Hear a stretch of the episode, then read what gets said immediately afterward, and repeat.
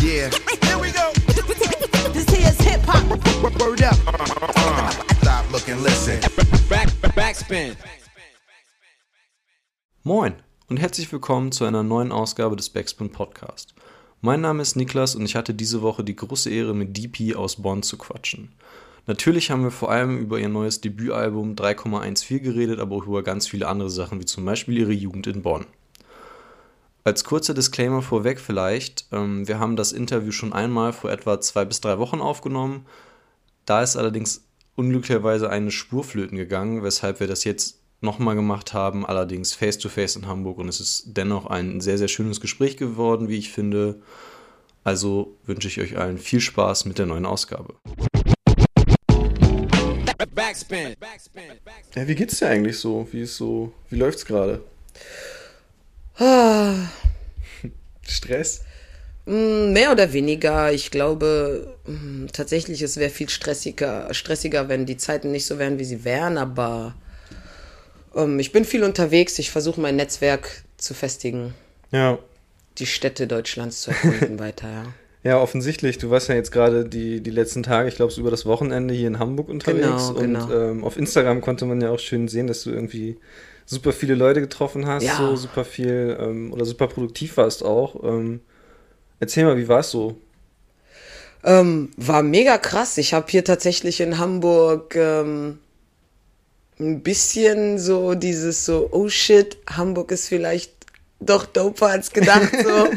ähm, weil ich bin eigentlich sehr, sehr viel in Berlin unterwegs ja. und habe da auch sehr, sehr viele Leute, fühle mich da sehr wohl auch vom Stadtbild und auch so. Und hier in Hamburg war es so, da war ich vor zwei Jahren erst hier und habe mit dem Quam E mich jo. connected äh, die Jungs hier, Tom Hengst und so, alles sehr, sehr coole Leute, aber wir waren halt die ganze Zeit da im Camp und jetzt war ich halt wirklich im Kiez, hab äh, einfach mal den Achti angepeilt mhm. und äh, bin hier in Pauli rumgekommen und hab mal ein paar Größen kennengelernt und ein paar Leute begrüßt und war total geil. Ich habe hier in drei Tagen äh, drei Videos und vier Songs gemacht. Ach krass. Ja. Das ist ja wirklich ordentlich. Ja. Und dann alles so Feature-Kram oder auch für dich selber? Alles Feature-Kram tatsächlich, weil ich ja jetzt auch auf dem Album habe ich mir schon gedacht, ich möchte keine Features ja. haben, weil es sollte mein Baby, mein Album sein. Ja. Ähm, und deswegen ist schon so mein Anspruch jetzt auch so mit den ganzen Jungs und Dudes, die ich einfach die letzten Monate, Jahre kennenlernen durfte, auf die ich Bock habe, mit denen ich Bock habe, Musik zu machen. Jetzt kommt die Feature-Projekte-Zeit. Ob für deren Sachen oder Singles, das stellt sich dann heraus, aber. Ja. Ja, aber ist schon krass, also auch jetzt was ja schon so angekündigt oder draußen ist, ich glaube hier ähm, Main Concepts auf diesem genau. äh, Dings bist du ja drauf, bei MC René warst du auf dem Album, also genau, also ist schon genau. echt ein, ein, eine ordentliche, ähm, ja du lieferst das ordentlich ab, würde ich das sagen. Sind, das, sind, das sind aber auch so Häkchen, die ich mir mache auf meine, auf meine Hip-Hop-Wunschlisten, ne, MC René, ja, ja. boah, geil, Häkchen gemacht, David P., boah, geil, Häkchen gemacht, so, ne, das sind dann so Steps, die ich auch für mich so mir erfülle, ja. Kann ich mir vorstellen. Ist ja dann auch die beste Zeit, so wenn gerade das, das äh, Debüt draußen ist. Ähm, 3,14 heißt es. Genau. Kann man natürlich immer noch überall streamen und mittlerweile ja auch als Vinyl bekommen. Mhm. Und als CD auch. Als CD auch, krass, mhm. wusste ich gar nicht. Ähm, aber erzähl mal, wie das Release so für dich war. Also wie hast du das so jetzt irgendwie den letzten Monat so grob wahrgenommen? Ähm, jetzt vor Release oder nach Release? So alles drumherum, würde ich sagen. Also ich meine, man muss vielleicht dazu sagen, wir haben ja schon mal ein Interview mhm. geführt. Das war, glaube ich, so zwei Wochen vor Release. Genau. Und ähm, alles, was so seitdem, also was erzähl, seitdem erzähl einfach mal so ein bisschen, so, ne? weil ich glaube, also ich um. habe von, von, von Lina, deinem A&R und Labelchef gehört, dass da auch ordentlich äh, ja ordentlich Dinge passiert sind irgendwie. Auch voll viel ist da passiert. Vor allen Dingen, das ist gut, dass du das erwähnst. Wir haben schon mal gequatscht und ich äh, dummeli-dumm habe leider die Spur gelöscht. Deswegen haben wir einfach die Möglichkeit, nochmal zu sprechen und einfach so. nochmal neue Eindrücke auch zu besprechen. So. Ähm, zu dem Zeitpunkt mit dir, da waren ganz, ganz viele Radiointerviews. Es war eine sehr, sehr heiße Promophase. Ähm, die Leute waren heiß aufs Album, die Singles waren draußen jeder wollte das letzte Video, jeder wollte, also es war wirklich, wirklich sehr, sehr angespannt, auch für mich. Ich wollte wirklich das Beste rausholen an Promo, was geht, ohne Release-Party, ohne irgendwie große ne, Menschenansammlung. Mm, ich denke, ich habe das Beste draus gemacht, war sehr aufgeregt und habe aber trotzdem die Nacht von Donnerstag auf Freitag die dann, wo mein Album rauskam, total entspannt, ganz normal verbracht. Mhm. Nichts Besonderes gemacht. ich war auch ganz allein. Also so, ja, ich war ja. bei einer Bekannten wie immer, hab ja. da ein bisschen gechillt, paar Bier getrunken, ein paar Gibbets geraucht und bin dann nach Hause gegangen, ne? Ja. Und so um 0.30 Uhr. Die hat mit mir noch quasi ein bisschen reingefeiert, noch den Release, mhm. und dann bin ich heimgegangen. Und dann habe ich erstmal so ein bisschen auf mich wirken lassen, auch so, ja, das Album ist jetzt raus und jetzt kann endlich jeder dieses Album hören. Und es sind mir schon wirklich auch so Steine abgefallen, so Last, ne? Und dann ging's los. Boah, dann prasselte Social Media. Boy, boah. Ich kann das gar nicht noch äh, realisieren. Wirklich übertrieben. Man kommt nicht hinterher. Wahnsinn, was Social Media bewirken kann. Wahnsinn. Ähm, es hat mich tatsächlich sogar ein bisschen erschrocken. Ähm, jeder kann dir schreiben, was er will. Okay, ja. Dieses Instagram, äh, wie viele, so viele Nachrichten habe ich noch nie in meinem Leben gehabt. Ja. Also, war krass, war schön. Ich war sehr stolz und anscheinend war es eine gute Zeit für Hip-Hop und deutschen Rap, dieses Album zu droppen. So hat sich das angefühlt. Auf jeden Fall, also würde ich auch sagen, ähm, ich fand, das war mal so zur, zur richtigen Sti äh, Zeit mal wieder so ein bisschen irgendwie ein Statement und einfach so eine frische Energie, so, weil ich meine, du bist ja schon echt lange so irgendwie aktiv, aber mhm. ja, gefühlt, ich, da haben wir letztes Mal schon sehr viel drüber geredet, das würde ich dieses Mal gar nicht so nochmal so durchkauen wollen, aber für viele bist du ja gefühlt so eine Newcomerin, weil es mhm. ist jetzt so mhm. Debütalbum und so, aber so, keine Ahnung, ich glaube, wenn man viel auf äh, Live-Battles oder so im Raum NRW unterwegs war, sage ich jetzt mal, dann äh, sollte man die Pi schon seit einigen Jahren kennen. Definitiv, also wenn es auch so ging um, um Festivals, Jams, ja. Stadtfeste, einfach die Bühne, wenn man ich habe immer die Bühne gesucht. Da hat man mich gefunden, ne? Bevor man mich im ja. Internet gefunden hat, hat man mich auf irgendeiner Bühne gefunden, so, ne? Ja. Ja, ja. Ähm, war dir das von Anfang an wichtig? Also war das so eine ähm, hast du von Anfang an gesagt, so, ey, wenn Rap, dann funktioniert das nur über Live erstmal und 100%. so Skills ähm, 100%. verfeinern und sowas und nicht direkt, weil ich meine, das ist ja schon, also, weiß ich nicht, ich glaube, so vor zehn Jahren gab's, war das normaler, dass halt Leute so über diese Live-MC-Schiene und erstmal so, also sich so hochspielen mhm. mussten mhm. und das auch so organisch gewachsen ist, aber das ist ja mittlerweile einfach überhaupt nicht mehr so. Also, keine Ahnung, die Leute spielen ja Wer spielt denn noch ja. live? Der, ähm, also im Moment ja. sowieso nicht, ne? Mhm. Aber selbst in den letzten zwei, drei Jahren so, wenn du irgendwie auf einmal groß wirst oder ein Debütalbum droppst, dann spielst du ja normalerweise im Anschluss so deine ersten Konzerte. Völlig komisch. Finde ich total strange. Also ja. man weiß ja gar nicht, was man dann kauft für ein Ticket. ich habe auch schon äh, Artists gesehen auf der Bühne. Ist jetzt auch mal egal, wer und wann und ob sie einen schlechten Tag hatten oder nicht. Und die waren live echt nicht so dope, hm. wie ich es erwartet hätte von dem, wie ich deren Musik gehört habe. Und das ist, ähm, finde ich, immer sehr enttäuschend. Äh, für mich ging es immer um die Bühne, zu 100 Prozent. Also ja. MC sein, ohne die Bühne abzureißen, ist, geht für mich gar nicht. Ja, ja. Dann, dann nehme ich an, äh, erwartest du oder bist du in freudiger Erwartung, was jetzt so noch hoffentlich bald mal wieder kommt. Also, ich hoffe sehr, ich hoffe sehr, dass ich bald wieder vor Publikum spielen kann, weil ich gewöhne mich wirklich leider zu sehr an diese ganzen Sachen. Es wird sehr gemütlich und ja. Es ist nicht gut. ähm, hast du dich denn am Anfang, weil da hatten wir letzt, also ja, wie gesagt, haben wir schon mal drüber gesprochen, aber hast du dich da ein bisschen gegen gesträubt, auch Musik dann aufzunehmen und quasi so ähm, rauszubringen? Weil ich glaube, du hast mal erzählt, so dass es halt irgendwann aus so einer Energie heraus entstanden ist, dass halt die Leute auf Konzerten immer gefragt haben, so, ey, wo kann ich dein, dein Shit mhm. kaufen, so, wo kann ich irgendwie dir auf Facebook, Instagram, was weiß ich, folgen und das war halt alles so, nee, hab ich nicht. Ja, genau, genau, es war tatsächlich so, ich, ähm, ich hab, nee, das Ding ist so, ich hab mir einfach gedacht, so, ich hab Bock MC zu sein, ich hab Bock zu rappen, ich hab Bock Hip-Hop zu leben, Hip-Hop zu fühlen, mhm. einfach dabei zu sein, ähm, es ging mehr auch so in der Zeit, wo ich angefangen habe, Mucke zu machen, da war auch eher dieses Wer kennt wen und Facebook und ICQ, da war alles recht am Anfang, ne? Ja. Ähm, Maximal und, noch so MySpace. Ne? Genau, ne? ja. genau. Und ähm, da, da hatte ich kein Interesse, mich damit zu befassen, weil ich wollte ja MC ja. sein. Das hat sich ja alles in den letzten zehn Jahren übertrieben entwickelt mit dem Social Media und YouTube und all dem. Und dementsprechend war der Zeitpunkt einfach gekommen, weil voll viele gesagt haben, wo kann ich den Shit jetzt mhm. endlich hören? So, und ich gesagt, okay, jetzt muss ich irgendwie mal was machen, damit ja, die Menschen auch einfach in ihren Kopfhörern meine Mucke hören können. Und das ist ja natürlich auch der nächste Schritt. Aber es war mir total wichtig, erstmal für mich und auch für jeden, der da anwesend war zu dieser Veranstaltung, so, ja, ich bin Rapperin. Hallo, ja. ich bin Rapperin und ja, schönen Abend noch.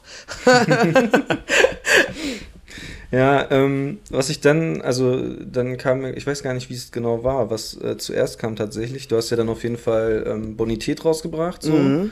Ähm, und irgendwann gab es ja auch diesen, ähm, diesen Rap-Contest bei, oder für Chapter One genau. quasi ähm, wo du ja, glaube ich, oder wo es ja dann am Ende auch so ein bisschen darum ging, signst du da jetzt, so gehst du dann so quasi den, den Major-Label-Weg und sowas. Das hast du dann aber ähm, abgelehnt. Magst ja. du noch mal so ein bisschen erzählen, was da so nicht gepasst hat?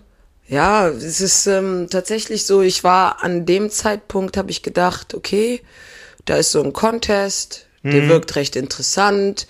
Ähm, ist da ja mache ich jetzt. Also da sind ja auch wirklich voll, viele Leute schon. Äh, voll. Ich glaube, selbst Sugar hat da vor mir also ich glaube, ein, zwei Jahre ja, vor ja. mir hat selbst Sugar auch sich da angemeldet gehabt. Deswegen okay. äh, war eigentlich sehr lukrativ zu der Zeit. Ich gesagt, komm, mache ich einfach mit. Und dann war einfach äh, an dem Zeitpunkt, wo ich dann, ich bin recht weit gekommen, ich glaube bei den letzten fünf, und dann äh, mhm. ging es halt auch schon dann um Vertragssachen und Konditionen und da hat's halt einfach nicht gestimmt und nicht gepasst. Und ich bin generell ein sehr, sehr vertragsscheuer Mensch, ähm, was das ganze Business betrifft weil ich einfach auch ganz, ganz viele Geschichten gehört habe, ganz, ganz viele Sachen auch gesehen habe schon. Und dann ist man natürlich immer lieber ein bisschen vorsichtiger. Ich passe auch gerne auf mich auf in so einer großen, weiten Welt, die sich Showbusiness nennt. Und, ähm, Tun ja auch nicht alle. Ja, jeder wie er Bock hat. Manche sind ja, ja auch nur aufs Geld aus. Ja. Wenn es mir nur darum gehen würde, Erfolg und Geld und egal welcher Weg, dann hätte ich bestimmt gesagt, komm, scheiß drauf, nimm alles mit. Aber darum ging es mir ja nicht und ging es mir auch nie. Und deswegen mhm. habe ich gesagt, ah, die Konditionen sind echt nicht gut, so, das kann ich nicht machen und ähm, war anscheinend auch die richtige Entscheidung, denn dadurch hab ich, haben sich extrem viele Türen geöffnet. Aha, das ist äh, äh, das, das ist die Hood-Klingel hier, nur damit ihr Bescheid wisst. ähm, und dadurch haben sich extrem viele Türen für mich geöffnet, weil voll viele Leute gesagt haben, was, die, die lehnt das ab, die ist real. Mhm. Und dann haben sich, ach, jetzt klingelt auch mein Handy, gibt's denn sowas? Also echt. Ähm, und dadurch haben sich halt extrem viele Türen geöffnet, weil die Leute gesagt haben, die ist real, die muss ich anschreiben. Ja. Weil wenn sie einen Deal ablehnt, dann geht's ihr wirklich um Hip-Hop, dann geht's ihr wirklich um Community, dann geht's ihr wirklich um dieses ganze, äh, woher ja. es kommt und nicht nur ums Business und um Money. Und das war anscheinend die richtige Entscheidung, da Nein zu sagen super Leute kennengelernt, ne? Ja.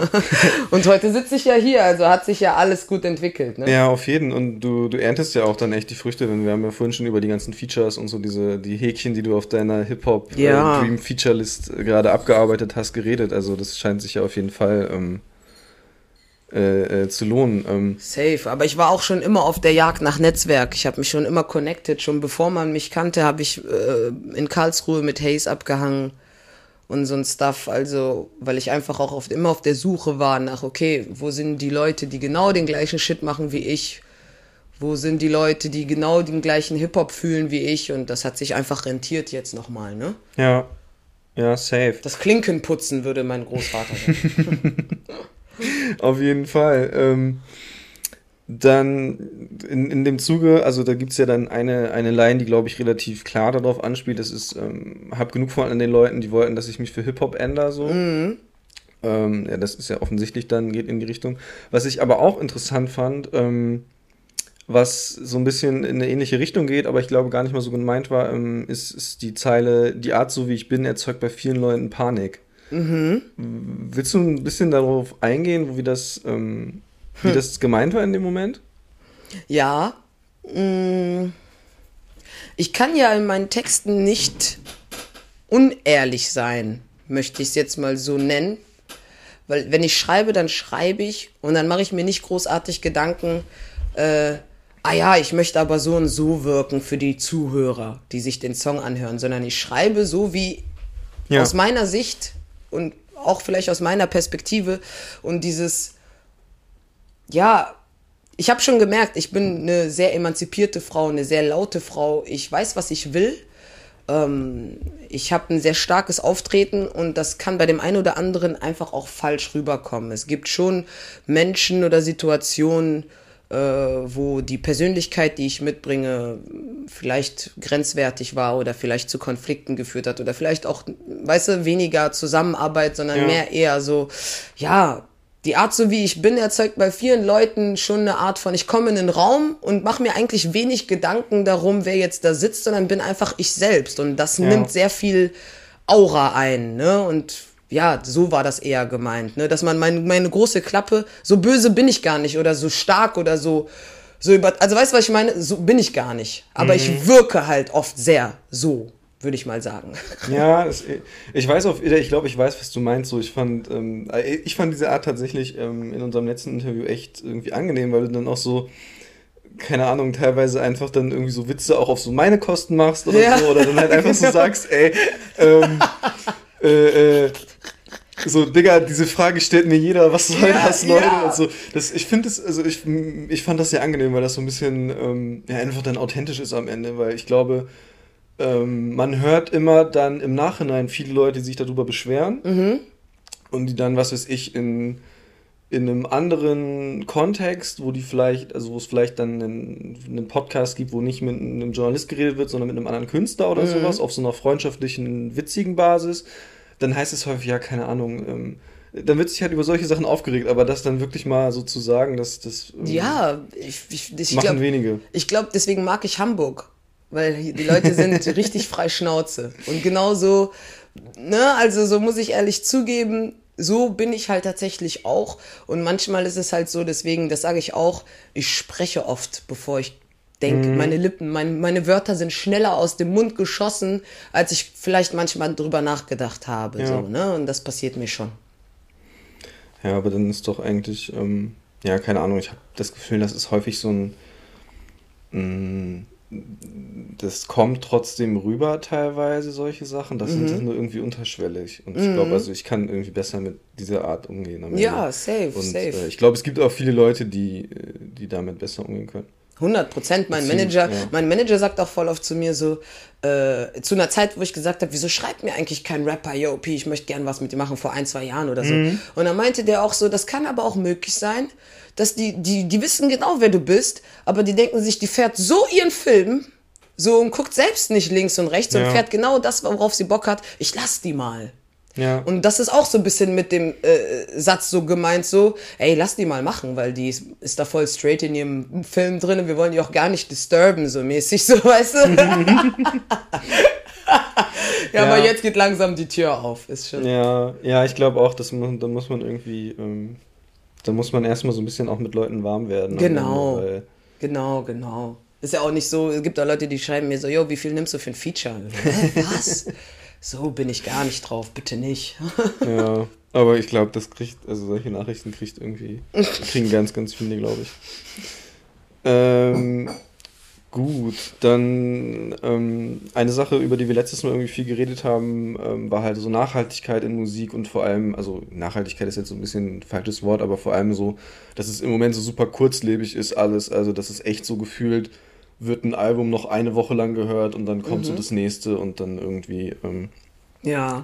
ist das andere schon wieder weg. Ähm, und das ist ja offen, also da, da ist ja, ist ja offensichtlich eine Sache, so wo du gegen ankämpfst und wo du auch offensichtlich irgendwie in deinem Sound und sowas gegen ankämpfst, weil ähm, ich weiß gar nicht, ob du das so mitgekriegt hast. Wir haben ja irgendwie vor drei Wochen oder so mal in unserem äh, Review-Stream, den wir auf Twitch machen, über deine Platte auch geredet, auch mhm. mit äh, Lina Burghausen und eben mit Yannick, der den Stream hostet. Mhm.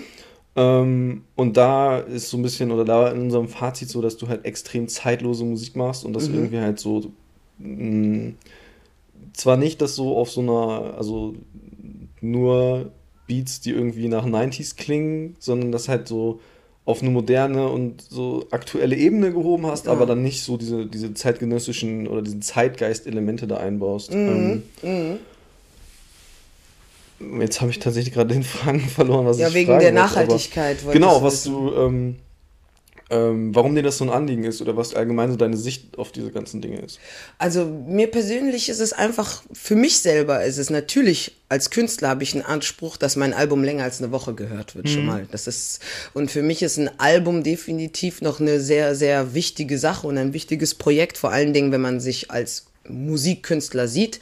Hm, heutzutage rentieren sich natürlich Singles, EPs, ähm, aber so ein Album, sollte immer rund sein, sollte immer einen roten Faden haben und sollte vor allen Dingen ein Projekt sein, wo Menschen, die deine Musik gerne hören, immer wieder sagen, oh, auf die Platte greife ich zurück, weil die gibt mir genau das und das und das. Mhm. Ähm, oder wenn ich die Platte höre, dann schaffe ich am besten das, das und das. Oder, äh? oder wenn ich auf, äh, in die, auf die Party gehe, dann nehme ich genau die zwei, drei Songs mit, weil ich weiß, da gehen alle drauf ab. Krass, ja. Und das sind meistens Songs für mich aus der Zeit.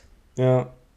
Ja, also ich kenne das total, dass man irgendwie so gewisse, dass es so diese Lieblingsplatten gibt, die man irgendwie, ähm, wo man auch so Trigger irgendwie hat. So wenn du, mhm. weiß ich mhm. nicht, wenn du irgendwie dich ein bestimmtes Gefühl hast, so dann, dann musst du äh, sofort diese Musik hören, so, weil das dann genau gerade in deinen in deinen Mut passt. Aber ja, krass, dass du da auch so, also, dass man dann so auch darauf hinarbeitet. Ja, ähm, es, gibt kein, es gibt keine Hip-Hop-Party, auf der ich in meinem Leben war, die ohne The Rock Wilder auskam. Verstehst du, was ich ja, meine? Ja, voll, voll. So, das ist äh, Stempel. ja, komplett. Ähm, wie gehst du dann daran, das zu, ähm, also wie schaffst du das oder wie, wie versuchst du für dich sicherzugehen, dass das überhaupt funktioniert? Das ist nicht geplant. Ich mache einfach die Mucke, die ich selber mega gerne höre und die mich berührt hat, als ich jung war und die mich heute auch immer noch catcht. Mhm. Ähm, ich fühle mich selbst am wohlsten, wenn ich diese Musik mache. Ich könnte auch jede Art anderer Musik machen. Ich habe mich für mich selbst bestimmt auch hier und da schon ausprobiert, so und so mal geschrieben, so und so mal gesungen, so und so mal keine Ahnung. Mhm aber am wohlsten und tatsächlich am besten transportiere ich mich selbst im, im, im Hip-Hop, im Boom-Bap, in diesen äh, im richtigen Knowledge, Message, Writing. Das ist, ja. das ist für mich das, was Hip-Hop auch trägt. Hoffnung geben, Kraft geben, Power geben, Ego geben, so Confidence geben, ne, weißt du, was ich meine? Ja. So. Und ähm, deswegen, das ist gar nicht geplant. Ich mache einfach die Musik, die mich genauso trägt. Die trage ich mit. Hip-Hop ist für mich Familie. Und ich möchte, ich, ich möchte und bin Teil dieser Familie, also mhm. leiste ich meinen Beitrag. Ja, ja voll. Ähm, du hast letztes Mal, ähm, oder letztes Mal, als wir geredet haben, da hattest du so, oder da, da hast du, ähm, sind wir dann irgendwann darauf hinausgekommen, dass halt Rap auch für dich vor allem irgendwie, ja, das, das Sprachrohr ist, so dass du deine Stimme irgendwie, ähm, mhm ja, dass du deiner Stimme Gehör verschaffst. Und das fand ich irgendwie total interessant. So, da habe ich noch länger drüber nachgedacht, weil wenn man, also wenn man das so hört, ist es natürlich, ne, ist es klar, wenn du dich mit Rap auseinandersetzt, so, dass, dass mhm. das so mhm. ist. Aber irgendwie habe ich das Gefühl, das ist so ein bisschen ähm, in den Hintergrund getreten und nicht nur dadurch, dass irgendwie aktuell halt Musik so kurzlebig ist, sondern auch schon vorher dadurch, dass ähm, dass auf einmal so die, diese Skill-Ebene so krass hochgehängt mhm. wurde und sowas, weil. Mhm. Ähm, wie soll, man, wie soll man da denn großartige Messages verpacken? Ja, genau, wenn du halt nur, das, das finde ich halt auch so, wenn du halt nur so ähm, Rap über Rap machst, so ungefähr, was ja ganz viele als so dieses äh, Oldschool-Ding auch dann abstempeln und vielleicht mhm. auch deswegen abstempeln, das ist irgendwie, dass das relativ wenig am Ende tatsächlich mit so diesem Grundgedanken von mhm. Sprachrohr und sowas zu tun hat. Das fand ich voll krass. Mhm, ja, mhm, weil das, das ja, weil das halt auch einfach so oder beziehungsweise das hat mich so an so daran zurückgeerinnert, wie das eigentlich ist und dass es irgendwie auf einmal das macht viel mehr, das macht viel viel mehr Sinn, weil Hip Hop äh, darf man nicht vergessen, der Ursprung ist Unterdrückung, ist, ja. ist die Macht der Redefreiheit zu nutzen, verstehst du, von, von dem Volk und ähm, von den Jungs damals da in Amerika, wir wollen gar nicht drüber reden, wie unterdrückt die damals und heute noch sind. Und klar, die Zeiten haben sich geändert. Klar äh, hat, hat man jetzt mehr Geld im Umlauf, ja. hat man jetzt mehr Möglichkeiten. Aber warum soll man aufhören, darüber zu sprechen, welche Probleme immer noch da sind und was einen ja auch irgendwie ja. tagtäglich passiert? Ist ja, wäre also für mich undenkbar, Hip-Hop zu machen ohne Message. Undenkbar. Ja. Ja, aber was ich halt so, oder ähm, was dann ja auch, dann gibt es ja irgendwie so ein Phänomen, das ist halt auch, ich glaube, das machen halt auch irgendwie sehr viele so weiße Typen, die dann, keine Ahnung, so einem Haftbefehl absprechen, Rap zu machen, nur weil der vielleicht Reime benutzt, die für die nicht irgendwie in ein Schema passen, was für die Hip-Hop ist und dann sagen, das ist kein Hip-Hop und das ist so. Die haben dem doch am Anfang noch irgendwie ja. probiert, grammatikalisch zu kommen. Ja, genau, genau. Was soll das denn? Und halt so, also da wurde, oder das wurde mir dann irgendwie nochmal klar, wie krass falsch das auch auf so einer kulturellen Basis ist, wenn du irgendwie von, ja, von, von Hip-Hop als Kultur ausgeht und wie das entstanden ist und so. Na klar, du kannst, das, doch, ja. kannst doch jemanden nicht sagen, äh, weil er die Grammatik nicht richtig, äh, ne, nicht richtig beherrscht dass das nicht float, dass das nicht ja, geil voll. ist und dass du vor allen Dingen nicht fühlst, was er meint. Um Gottes Willen, das kannst du dem nicht absprechen, ne? Nee, finde ich auch. Und das finde ich auch tatsächlich bei relativ oder bei so bei so neueren Sachen irgendwie, ähm, finde ich das so, da wird, das wird dann teilweise einfach abgesprochen, so, weil das halt nicht so technisch ist, obwohl da auch viele was zu erzählen haben. So, Natürlich. Selbst wenn das irgendwie so ein krass weirder keine Ahnung, was Flow ist. So in, in Amerika sieht man das ja, ja noch viel ja. mehr so, wenn so, so, keine Ahnung. Hast du da jetzt zum Beispiel einen, wo du jetzt sagst, der ähm, ist so. Ähm, keine Ahnung, also kannst du halt anfangen mit Chief Keef, wo tausend Leute sagen, der kann nicht rappen, was halt kompletter Bullshit ist so.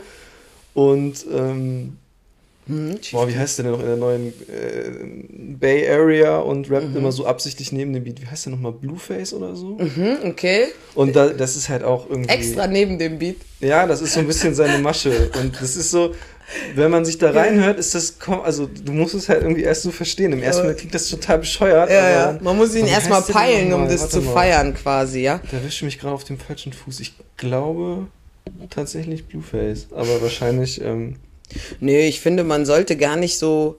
Ähm, deswegen sage ich ja auch nicht nur irgendwie new, Old School, New School. Das ist ja gar nicht so meine ja. Message, die ich irgendwie mitbringe, auch den Leuten nicht, sondern ähm, ich sag einfach, ich mag den Hip Hop aus der und der und der Zeit.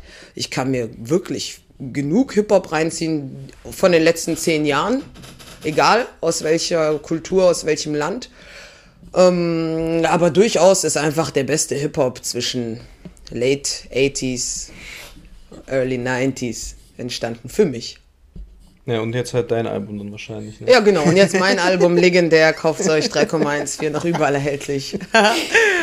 Sehr gut. Ähm, ähm, aber dann quasi in, in, oder was du auch mal gesagt hast, was ich, was ich irgendwie interessant fand, dass so Emotionen, äh, Emotionen ein, ein, wichtiger Antrieb so für deine Musik sind. Mhm. Dass du mhm. quasi die besten oder die krassesten Texte schreibst, so aus einer Emotion heraus. Mhm. Ähm, ist das immer noch so oder ist das so? Magst du da mal ein bisschen mehr drüber das ein bisschen ähm, mehr ausführen? Ja, Gott sei Dank ist es immer noch so. Ich glaube, meine beste Muse ist tatsächlich äh, immer noch Frust, Frust und Ärger. Mhm. Ähm, aber ähm, ich versuche auch ein paar Muster zu ändern, um mich selbst in meinem Musik Musik machen und als Musiker sein, in meiner Definition als Musikerin zu sein, auch ein bisschen so auszuprobieren und so. Mhm. Und jetzt zum Beispiel die Zeit in Hamburg, da habe ich jetzt die ganzen Songs, das waren alles Studiosongs, also da den Beat gekriegt, da geschrieben, da recorded. Auch ein geiler Prozess ist so zu machen. Äh, man ist ja super gelaunt, hat voll Bock. Äh, es sind dann auch Emotionen, ja, ja, aber dann natürlich wieder ganz andere. Ne? Ähm, mm, es gibt bestimmt durchaus auch Momente, wo ich sage, boah, ich habe jetzt einfach Bock zu schreiben und ich bin aber sehr ausgeglichen gerade. Mhm. Kann durchaus sein, dass da ein guter Track bei rauskommt, kann aber auch durchaus sein, dass das einfach nur so ein, ja, ich brauchte es jetzt mal zu schreiben und das waren jetzt Zeilen für mich. Ja. Also ich bin ja. nicht hinterher, alles, was ich schreibe, auch als Song zu, zu rauszuhauen. Es hat sich nicht geändert, dass mein Inneres und dass mein Herz sagt, ich bin Musikerin und nicht Moneymaker. Mhm. Ja, voll. Ne? Voll. Ähm, du hast gerade ja schon gesagt, wie jetzt so die letzten, ähm, oder das auch so ein bisschen so, klang so ein bisschen durch, dass äh, die Songs auf deinem Album nicht im Studio entstanden sind, sondern du quasi mit fertigen Sachen da hingekommen bist. Mhm. Magst du mal ein bisschen erzählen, wieso das Album entstanden ist allgemein? Weil also A, hattest du natürlich sehr viel Zeit so. Mhm, ja. Ähm, und ich stelle mir vor, dass, da, dass es da auch sehr viele Songs dann eben gab, mhm. die, wo du halt irgendwie auswählen musstest oder so. Ich habe äh, tatsächlich ganz, ganz viel Zeit gehabt und habe schon fast, na, fast drei, vier Monate, bevor ich das, den Studiotermin hatte für Album aufnehmen, also bevor ich überhaupt Studiotermine gemacht habe fürs Album, hatte ich schon über 30 Songs fertig. Mhm. Und deswegen, jetzt. ja, ja, geschriebene. Mm. Und da habe ich ja schon ein paar weggetan, weil ich ja gesagt habe, okay, ich muss vom Album das Tape noch raushauen und habe quasi die fünf, fünf Songs, wo ich gesagt mhm. habe, okay, da kann man noch ein Tape draus machen, habe ich ja schon rausgepickt. Ja. Und dann hatte ich aber immer weiter noch geschrieben und weiter Songs und habe aber gesagt, okay, wenn du jetzt ins Studio gehst und dein Album machst, dann muss das wirklich einen roten Faden haben. Und ich habe paar Songs vor zwei Jahren, mittlerweile zweieinhalb Jahren in Angola geschrieben, als ich das erste Krass. Mal meine Mutter in äh, Angola besucht habe, das mhm. erste Mal in meine Mutterland zurückgekehrt bin. Und da habe ich zum Beispiel Mailbox geschrieben mhm. in Angola. Krass, das hätte ich ähm, auch nicht ähm, gedacht. Ja, und in Angola habe ich auch äh, Standard geschrieben. Okay, das finde ich schon, ähm, ja. Ja, aber nur die Texte und mhm. noch gar nicht irgendwie ja. die visuellen, gar keine Beats ja gehabt zu den Songs, und, sondern einfach auf mhm. irgendwelche Beats geschrieben, da zu dem mhm. Zeitpunkt, ne? Und dann Songs mitgenommen, Songs weitergeschrieben, so. Und dann habe ich wirklich gesagt, okay, an dem und dem Wochenende gehst du zu TVL ins Studio, nimmst das ganze Album auf, hab mir wirklich ein Konzept gedacht, die Songs rausgepickt, alles nochmal bearbeitet und dann war ich ja. wirklich ready und hab das Ding in zweieinhalb, drei Tagen im Studio runtergerockt. Krass. Ja.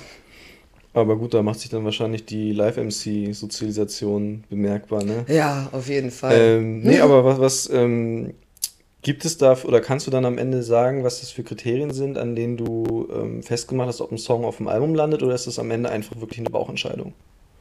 Das ist eine Bauchentscheidung. Okay, ich glaube, ja. wenn ich. Ich habe noch nie an einem Projekt gearbeitet, wo ich gesagt habe, das Projekt heißt jetzt so und alle Songs werden so und ich glaube, ich habe das mal probiert und oh, kommst ja gar nicht weiter. Mhm. Dann kannst ja, kannst ja deinem Gehirn nicht vorschreiben, was es zu denken hat. Das geht ja nicht.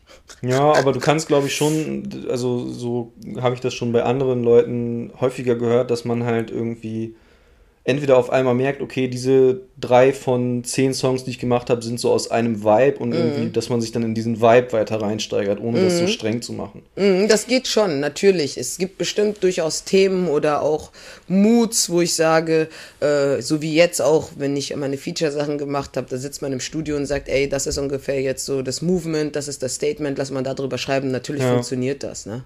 Es ist, ja. ja. Ähm, gut, aber dann lass auch auf jeden Fall auch noch mal ein bisschen, ähm, bisschen genauer über das Album quatschen. Mhm. Ähm, ich habe ja eben schon erwähnt, dass wir vor ein paar Wochen mal in diesem Livestream darüber geredet haben. Genau. Ähm, da haben wir, ähm, oder da fand ich eine Frage von die Yannick uns gestellt hat, sehr gut, und zwar was für uns so der Schlüsselsong auf dem Album ist, also so der wichtigste oder der mhm. irgendwie so, ja, der ja, halt Schlüsselsong. Ähm, wir waren uns da überraschend einig, fand ich. Hast du eine Idee oder was ist für dich erstmal überhaupt so ein Schlüsselsong? Gibt's das? Was heißt denn Schlüsselsong? Das, ist das der Song, wo man sagt, jetzt will ich das ganze Album hören oder ist das, was heißt Nee, der so ein bisschen das Album äh, auf den Punkt bringt, so, wo du so. Mhm. Vielleicht der wichtigste Song, der das so zusammenhält und der das. Okay, ähm, ja. Dann, ja. Am ehesten hab, so runterbricht. Ich habe so meinen Schlüssel, dann habe ich meinen okay. Schlüsselsong, ja. Dann ist es nie mein Stil. Okay, krass. Ähm, wir waren, glaube ich, bei, bei Standard.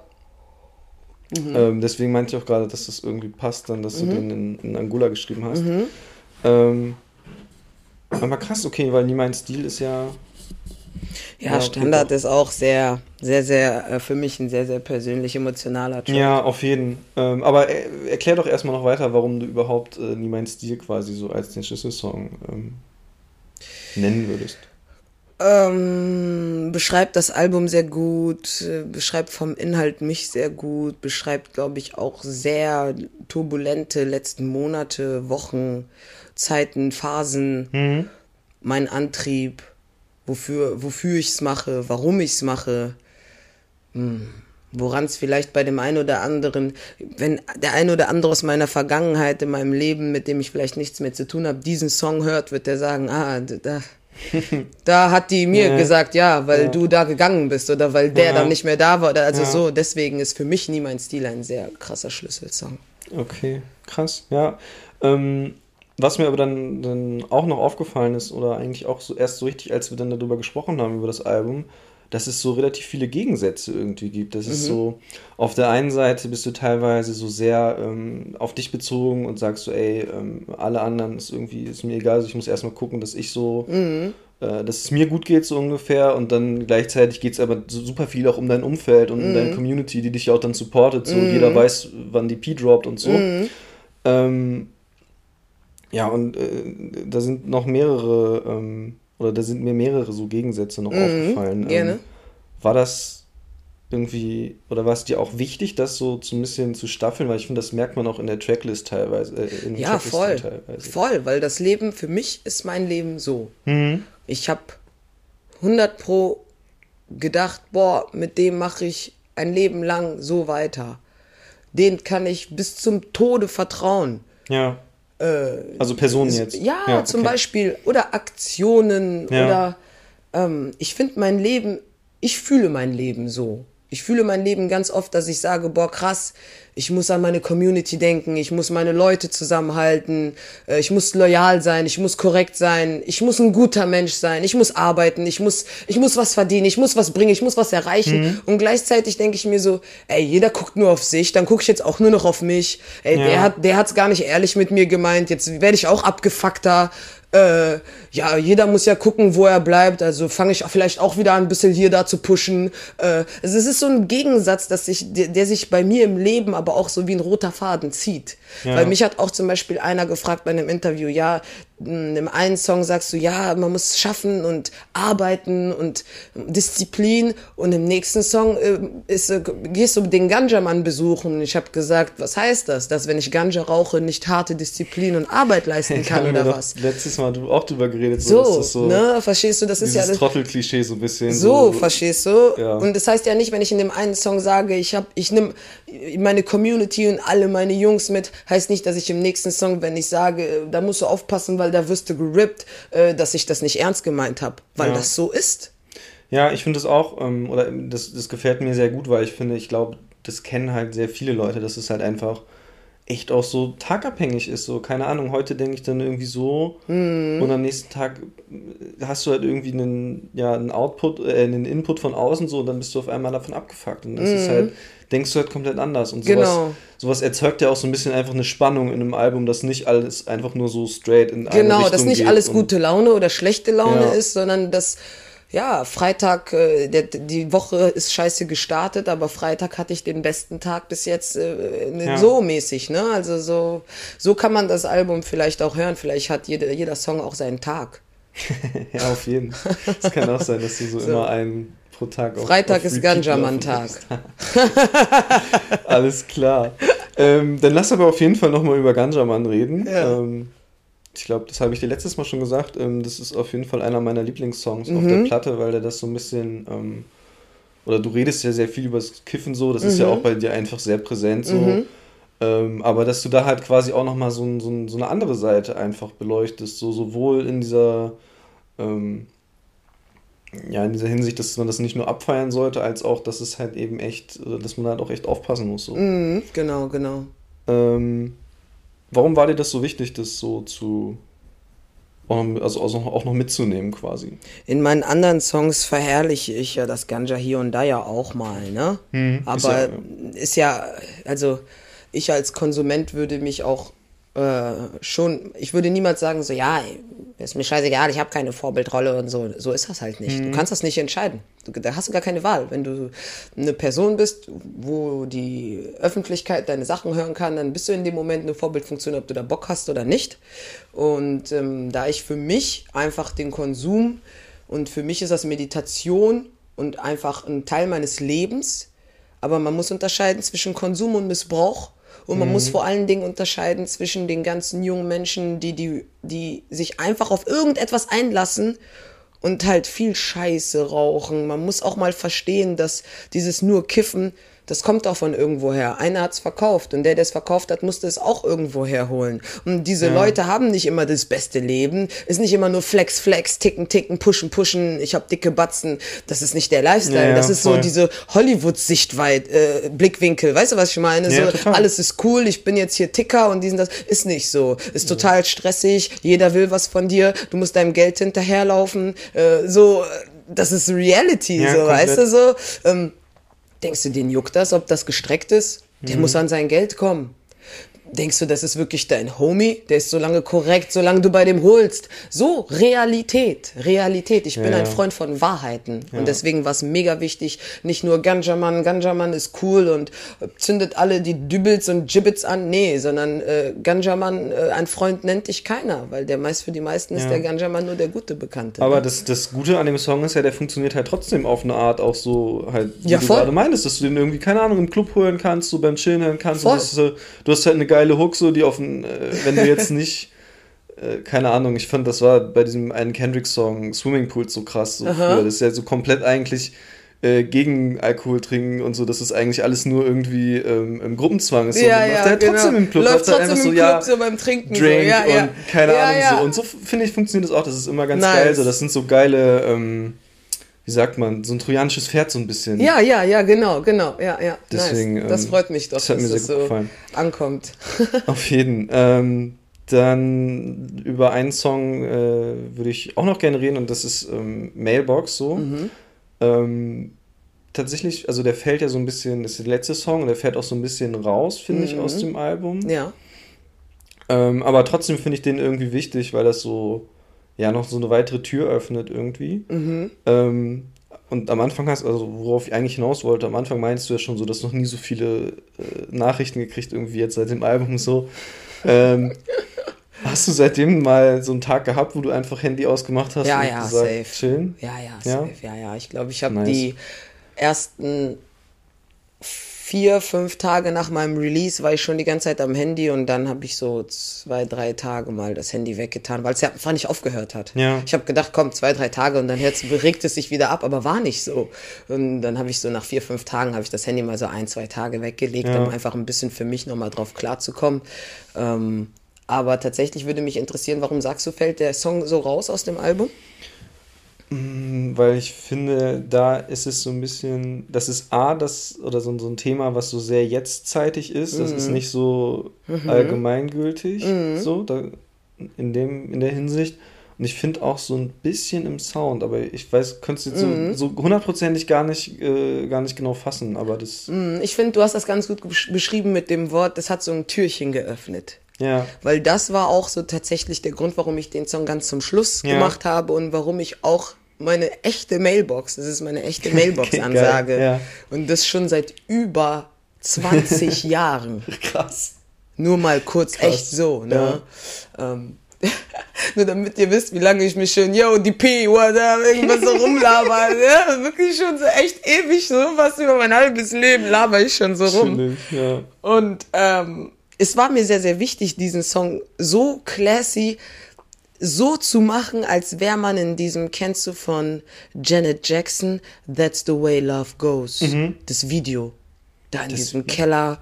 Und dann sind die alle so eigentlich so fast so am Hängen und dann macht einer so die Platte so an so und dann geht so der Beat mhm. los und dann und die sind eigentlich alle so voll in diesem Laidback-Modus, aber so so das ist so diese Türchen, dieses Türchen, was ich mir geöffnet habe im Sinne von ich bin manchmal nicht erreichbar, aber yo, what up? Hier ist die P. Du weißt mhm. Bescheid. Mhm. Weißt du, so, es geht weiter. ja. To be continued. Auf jeden. So, genau. Auf jeden. Ähm, ist mir auch sehr wichtig. Handy weglegen. Mach das mal auch. Ein, zwei Entzugs, ja. äh, Entzugstage dauert es schon, aber dann ist alles gut.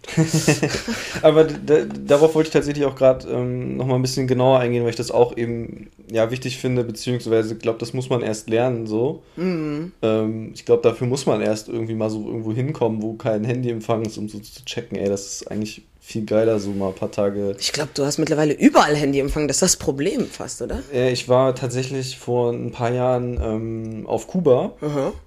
So, und da hast du halt kein Handyempfang. Oh. Und das ist halt richtig krass. Ja, super. So, also da waren wirklich irgendwie zwei Wochen und echt kein Empfang. Null. Ja, krass. Und das war richtig, also da, ja, da merkst du dann halt echt, ähm, ja. wie auf der einen Seite, wie viel du das eigentlich nutzt, so mhm. und auch wie aufgeschmissen du am Ende ohne bist, weil wir hatten irgendwie nicht so richtig Plan gemacht, was wollen wir uns angucken und dachten so, ey, ja, kannst du doch überall. Kannst also, ich kann doch mir morgens, ich kann mir doch morgens eben abchecken, was so geht. So ja, ungefähr. nee, kannst, kannst du nicht. nicht. Kannst auch nicht wissen, wo nicht. und dies, nee, geht nicht. Das ist alles, ja, krass. Ja, vor allem, weil wir halt auch dachten, so, da wäre irgendwie, oder ähm, das falsch, da haben wir irgendwie falsch, ist ja auch egal. Ähm, Hast dich verlaufen? Nee, nee, das überhaupt nicht. Das überhaupt nicht. Ähm, wir hatten schon so, so eine Karte, so richtig. Ah, okay. Voll. Darum, darum, darum geht es auch eigentlich jetzt gar nicht. Ähm, worauf ich eher hinaus wollte, ähm, hast du so. Ähm, wie oft machst du das, dass du so einen, einen handyfreien Tag oder handyfreie Tage hast?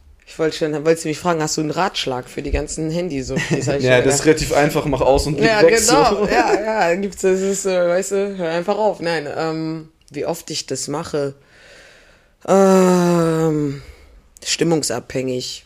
Ja. Stimmungsabhängig, also ich würde sagen so, es tut schon gut, mindestens einmal die Woche ohne die ersten drei Stunden des Tages ohne Handy und die letzten zwei Stunden des Tages Krass. ohne Handy.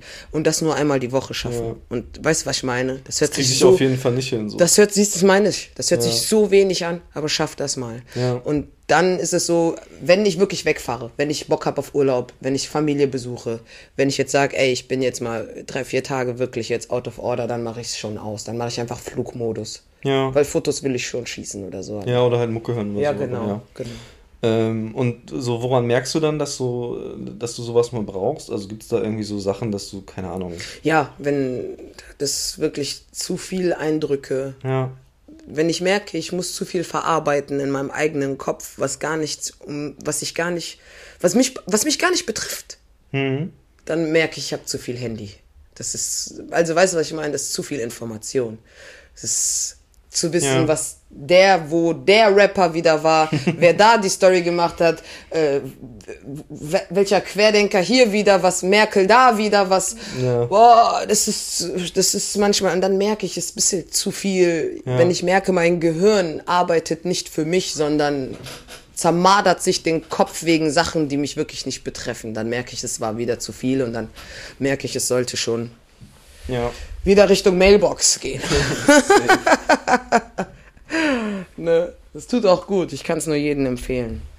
Ja, auf jeden Fall. Ähm, gut, dann noch so, äh, ja, was ich, was ich noch irgendwie, oder was mir noch aufgefallen ist, ganz, ganz, ähm, was ganz viel vorkommt irgendwie auf dem Album, ist so der Einfluss von deinem Vater auf dich so. Mhm. Sei es so in irgendwie Zitaten oder in so Weisheiten, die er dir irgendwie weitergegeben hat. Ähm, willst du mal ein bisschen mehr darüber erzählen, was das so ähm, mein Vater hat eine große Rolle in meinem Leben gespielt, ja. weil ich generell ein, ein sehr turbulentes, äh, eine turbulente junge Frau war und ähm, ich heute sagen würde, der war gar nicht so streng, wie er hätte sein können, mhm. weil er, glaube ich, wusste, wenn man zu streng ist, bringt das nichts. Und voll viele Sachen, die mein Vater oder auch meine Onkel oder ich habe voll viele von meiner Familie einfach mitgenommen. Ich war immer ein, ein Mensch, der seine Grenzen ausgetestet hat, der immer wissen wollte, wieso, weshalb, warum. Und es hat sich alles irgendwie bezahlt gemacht, zuzuhör, äh, zugehört zu haben bei meinem Vater, weil sich voll viel bewahrheitet hat. Ja. Und das hat sich einfach äh, für mich rentiert. Das voll viele Sachen, wie viele Leute das auch sagen, wenn sie älter sind. Ja, damals die Eltern, da, da, da, und heute, ach, hatten sie recht. So ist das eigentlich gemeint, ja. ne? Also ja. eigentlich so ein, nicht nur an meinen Vater, auch an meinen Großvater, auch an jeden meiner Tanten, Onkel, so. Das ist einfach dieses so, ja, Gott sei Dank habe ich ein, ein gutes, guten, gute, ja. gutes Zuhause gehabt und habe gute Werte mitgekriegt, so mäßig. Ja. Ja. Daneben so der, der größte Einfluss, den du so, über den du so rappst, ist ja dann quasi deine Hut und deine um, dein Umfeld so in Bonn. Ähm, willst du mal ein bisschen erzählen, wie das so oder wie es war, da so ähm, aufzuwachsen und groß zu werden und so? Ähm, für mich war es mega chillig. Also ich habe es als sehr sicher empfunden. Ja. In meiner Kindheit, auch in meiner Jugend eigentlich. Mm, es gab natürlich Ecken, an die man sich nicht unbedingt hätte trauen müssen. Die gibt es heute auch noch, mhm. durchaus. Ähm, aber Bonn ist zwar eine, eine, die Ex-Hauptstadt und hat eigentlich auch eigentlich viel zu bieten, ist aber schon irgendwie ein größeres Dorf zu nehmen. Jeder kennt irgendwie jeden um Ecken. Ja, klar. Und ähm, mh, multikulturell. Ist es halt extrem. Ne? Findest du jede Kultur und äh, jede Nationalität und so sind wir einfach auch groß geworden mit einer übertriebenen multikulturellen Gemeinschaft untereinander, ähm, die vor allen Dingen irgendwie ist Bonn sehr nostalgisch, habe ich das Gefühl. Da gibt's noch so bis heute noch so voll die Sprayer, die halt immer ja. noch so voll die Skater, voll die, also so, ne? Also das ist irgendwie, und das hat sich irgendwie bis heute getragen. Bonn ist eine sehr, sehr schöne Stadt, hat seine dreckigen Seiten. Man musste gucken, wo man bleibt. Man musste gucken, wo man bleibt. Es gab auf jeden Fall hier und da ein paar Leute, die haben sich ein paar Ecken übernommen und dann wusste man, okay, wenn ich Business machen möchte oder wenn ich, komme ich an denen nicht vorbei. Hm. Wie gesagt, ein größeres Dorf. Ja. Also da kannst du ja, gar nicht ja. der Barber sein, ohne dass jeder weiß, dass du der Barber bist. weißt du, was ich meine? So? so. Und das hat einfach geprägt. Das hat geprägt. Es war schön, aber auch dreckig, so glaube ich, wie in jeder Stadt, Großstadt man sagen kann. Ne? Ja. ja. Ja, voll. Also, aber wie gesagt, die Bonner sind nostalgisch. Wir hängen ja, gerne so an das, Oldschool. Das ist auf jeden Fall ein gutes Stichwort, weil ähm, das, äh, es ist ja schon irgendwie krass auffällig, dass du aus Bonn das, was so an großen Rappern und auch so mit dir jetzt so ähm, weitergeführt wird, dass das echt ein krass ähnlicher Sound ist, würde ich fast sagen. Mhm. Also ich meine, wenn du jetzt Sugar anguckst, so, das hat sich schon so ein bisschen gewandelt, mhm. aber wenn man mal ne, ein paar Jahre zurückdreht, dann war das auch so dieser, ja, so ein, so ein Oldschool-Film mhm. auf jeden Fall, aber wie ich vorhin schon meinte, das ist halt einfach auf modern und nicht irgendwie, genau. dass du sagst, ich mache das jetzt künstlich, äh, weiß ich nicht, renne ich, äh, schmeiße ich das durch so einen Tape-Emulator mhm. oder sowas, sondern ich lasse es auch richtig fett mhm. klingen. So. Hast du eine Idee, woher das kommt? Also außer diese, oder auch woher diese Nostalgie kommt und dass diese, dieser ja, hm. Bock auf diese Mucke? Hm. hm. Da könnte jetzt, wenn, also da vielleicht bräuchtest du jetzt jemanden oder wenn der Ammo jetzt hier wäre, der mhm. könnte dir das sagen. Der ist ja noch ein paar Generationen ja, okay. über mir. Und ich glaube, von da kommt das. Ja. Aus der Zeit, da wo ich auch noch ein ganz kleiner Pimp war. Ich glaube, aus der Zeit kommt das, dass ähm, viel geprägt wurde. So wie ich hier sitze und sage Guru, Gangster, TLC und das und dies. Ich glaube, so hat das jeder Bonner gesehen zu dieser Zeit. Und das sind ja dann alles Familien und die kriegen Kinder und die haben Cousins und Brüder und irgendwie, guck mal, der Iron ist da auch ja. in Bonn bei den ganzen Sprayer und so, der hat da seine Community. Ähm, Sugar auch, war auch eigentlich sehr früh in der ganzen Hip-Hop-Community auf der Straße, hat er sich sehr schnell einen Namen gemacht ich habe irgendwie das Gefühl, Bonn ist einfach Hip-Hop. Ja, irgendwie schon. Durchaus. Weißt ja. du? Also durch und durch. Also ja, und Bonn hat es vor allem geschafft, sich irgendwie so ein, ich sag mal, Signature-Sound zu bewahren, weil ich habe das, also das ist ja mittlerweile super schwierig geworden, so. Mhm. Ähm, wenn man das so, wie früher konnte man das ja runterbrechen, so Hamburg, Stuttgart, mhm, Berlin. Genau, Berlin waren so diese weiß ganzen nicht. Agro, weiß ich nicht, was da rauskam und so, ja. Mhm. Ja, oder vorher halt auch mit Savage und so. Und mhm. genau. Das genau. konnte man halt relativ einfach runterbrechen vom Sound her und das ist ja mittlerweile, geht das überhaupt nicht mehr. Genau, genau. Aber, also außer halt Bonn, das ist halt Voll irgendwie krass. gut. Ne? Mhm. Und auch Rata und Sio. Sio ist ja auch sehr, wenn du Sio seine Beats hörst. Ja, natürlich, natürlich meine ich damit auch. Also West Coast, G-Funk, Boom, Bap, Funk. Das komplett, ist, weißt du, komplett. so. Deswegen, ich glaube, wir sind einfach. BO Doppel N ist einfach Hip-Hop to the fullest. nice. Kann man nicht sagen. Dann, äh sollten alle Hip-Hop-Jünger da draußen auf jeden Fall mal auf einen Trip nach Bonn kommen. Safe, sobald es wieder abgeht. Ach ja, ja, stimmt. das vergisst man mittlerweile auch echt immer irgendwie. Ja. Aber lass uns, lass uns nicht drüber Wollte ich gerade sagen, bis wir es vergessen haben. Richtig. Ähm, gut, dann habe ich noch eine Frage als mhm. letzte Frage. Ähm, auf deinem Album sagst du, äh, zeig mir deine Playlist und ich sag dir, wer du bist. Mhm. Ähm, was sagt es denn dann über jemanden aus, wenn, wenn halt dein Album in der Playlist läuft? Oder? Hat auf jeden Fall Bock auf Hip-Hop. Auf echten Hip-Hop. Und nicht irgendwelches Rumgeprolle, Rumgelaber, Rumgedussel. ich habe ganz oft gehört, dass man mein Album, wenn man auf Play drückt, einfach durchhören kann. Man muss keinen Song skippen, haben das mir ganz viele Leute gesagt. Würde ich genauso sehen. Ja. Und äh, wenn man mein Album auf der Playlist hat, dann hat man einfach Bock auf Hip-Hop. Ich will mich gar nicht als die Beste von allen und die krasseste, das ist es nicht. Hm. Ich mache einfach wirklich Hip-Hop. Und wenn das bei Hip-Hopern ankommt, dann habe ich doch alles geschafft. Auf so, jeden. Ne? Deswegen, also, ja, ist immer gut, wenn ihr Biggie auf eurer Playlist habt. Mindestens einen Song. Ein Song, Leute, komm. Ja, Das sollte ja dann eigentlich ja, äh, ein, kein Problem sein. Ein.